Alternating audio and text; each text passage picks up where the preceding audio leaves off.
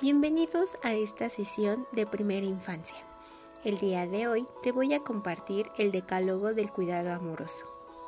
Número 1. Dedica momentos de calidad a tus hijos. Cuando estés con ellos, que sean momentos de calidad, no cantidad. Pregúntales cómo les fue en el día, qué aprendieron, si descubrieron algo nuevo, cómo se sintieron. Y también tú platícales sobre tu día esto ayudará a que tu relación con ellos se fortalezca. Número 2. Educa con el ejemplo. A veces queremos que los niños aprendan algo nuevo, por ejemplo, recoger sus juguetes o poner su plato de la comida en el fregadero. ¿Por qué no mejor y si nos involucramos en esta actividad y si la hacemos juntos con ellos? Creo que esto ayudará a que vayan adquiriendo nuevos hábitos de manera más rápida. Número 3. Reconoce las cualidades de tus hijos sin compararlos con los demás. A nadie nos gusta que nos comparen. Cada niño es un ser es inigualable. Respeta como es. No lo compares con nadie. Número 4. Involúcrate en los intereses de tus hijos.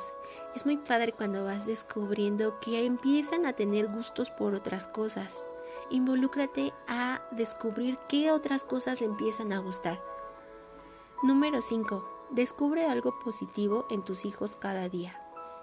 Es muy bonito cuando les decimos sus características positivas, sus cualidades, y esto les ayuda a reforzar su autoestima.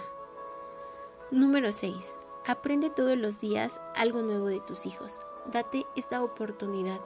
Todos podemos aprender de todos y los niños en este mundo empiezan a conocer, a descubrir Demos esa oportunidad de aprender algo de ellos cada día. Número 7. Permite que tus hijos se expresen sin juzgarlos. Hay que escucharlos, qué es lo que quiere decir o por qué lo está diciendo así. Podemos descubrir de dónde viene ese interés o de dónde viene ese diálogo que está teniendo. Número 8. Abraza de corazón. A todos nos encantan que nos abracen.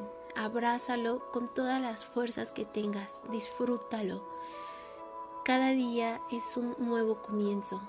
Abrázalo lo más que puedas. Y que también se vale un abrazo de oso. Número 9. Usa palabras de aliento. A veces ellos se sienten frustrados cuando no pueden completar una tarea o cuando no les sale algo, alentemos estas habilidades que están por descubrir, estas habilidades que están por desarrollar. No los desanimemos. En otro capítulo te voy a explicar un poquito más sobre el aliento y el elogio. Número 10.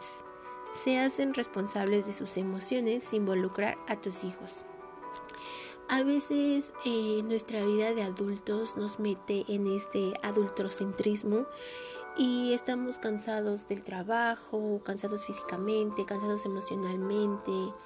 Se nos atraviesan muchas cuestiones personales, laborales, sociales y a veces no podemos como separar estos momentos de enojo o estos momentos de ira o estos momentos tristes.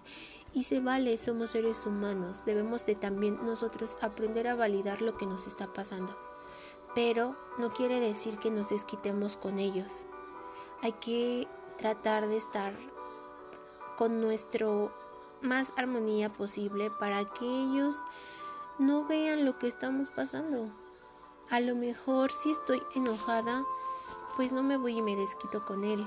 O si estoy triste, no voy y lloro todo el día y no le hago caso. Debemos de aprender a descubrir, a tener estos espacios para nosotros solos, con calma, poder validar nuestras emociones, nuestros pensamientos, nuestros sentimientos que estamos viviendo. Y a su vez, estos niños también vayan validando el cómo se sienten. Esos son los 10 pasos que te puedo compartir el día de hoy sobre cómo llevar un cuidado amoroso. Recuerda que son pasos que te pueden ayudar a tener una unión, un vínculo más afectivo, más fuerte con tus niños. Ojalá los puedas seguir alguno de estos y si es así, con mucho gusto te puedo escuchar o te puedo leer el cómo te fue al llevar alguno de estos pasos. Muchas gracias por escucharme y nos vemos en un próximo capítulo. Bye.